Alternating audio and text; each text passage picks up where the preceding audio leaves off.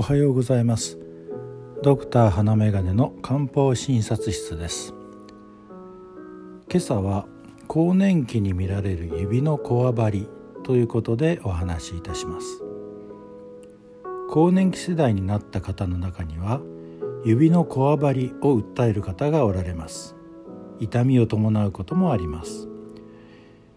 指のこわばりなどが気になった時はまずは関節リウマチではないかが気になります。整形外科や内科のリウマチ専門医の診察を受けてリウマチではないかどうか診断診断してもらうことが大切です。その結果リウマチではないと言われた場合漢方薬の出番となることもあります。更年期の障害の一つとして現れる指関節の痛みの原因の一つは女性ホルモンの低下と言われています。ですから婦人科などでホルモン治療を受けることで警戒する場合があります。それで警戒しなかったり治療の効果が不十分な場合には漢方のことを思い出しましょう。更年期の関節痛にはこれといった具合には漢方処方は決まらず個々の人の症状や体質を総合的に見て漢方処方を決定するのですがよく使われるものをいくつかご紹介いたします。関節が腫れて熱を持っているし痛みもある。つまり炎症所見が強いといった場合にはエッピ果術糖エッピ果術糖魔教翼寒糖魔教翼寒糖などを使い炎症所見がやや軽い場合には翼位忍糖翼位忍糖を使います。これらにはいずれも生薬の魔王が含まれています。魔王が持っている炎症を抑える作用や水バランスを整えて腫れを引かせる作用などとともにそれぞれの処方が持っている抗生生薬の特徴を利用して関節痛を軽減してくれます。最初のエピカジュス糖の特徴は石膏という冷やして炎症を鎮める生薬が入っているところです。魔教翼寒糖の場合は強人と翼位人が水を取り除いて腫れを鎮めます。最後の翼位人糖は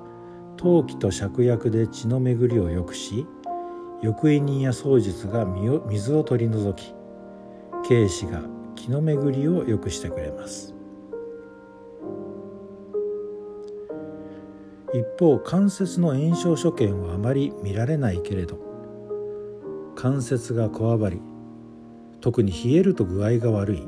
という時は軽視化術舞糖や五尺酸などがよく使われます。いずれも温めることで症状を軽減してくれるわけです。軽視化術舞糖には武士が入っていてこの武士が強く温めてくれます。軽視化術舞糖の武士以外の生薬は水をさばき気を巡らせ胃腸の調子を整えてくれるようなものが含まれています。五尺酸は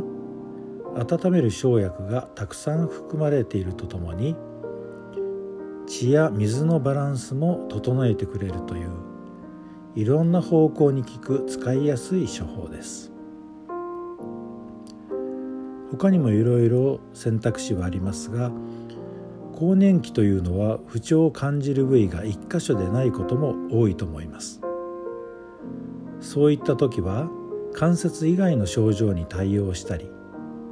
体質改善を目指した処方を服用しているうちに関節痛も良くなるということもあります。いずれにしてもまずは漢方専門医の診察を受けて自分に合った処方を見つけていくというのが良いと思います。もちろん湿布や鎮痛剤鍼灸マッサージ温泉に行って湯治をするなどもいいと思いますので試したいものがあれば何でもやってみるのも良いと思います。関節の痛み、まあ、関節だけではありませんが痛みというのは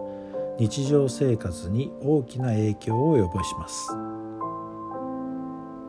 当たり前にやっていた動作が痛みのためにできないなんていうことになるとかなり困ったことが起きたりします。ちょっと痛むなと思った時点で我慢せずに痛みを取るためのアクションを起こしてください。そして快適な日々を送ってください。今朝は更年期に見られる関節のこわばりや痛みに使う漢方薬の代表をお示しいたしました。今日があなたにとって穏やかで素敵な一日となりますように。ではまた。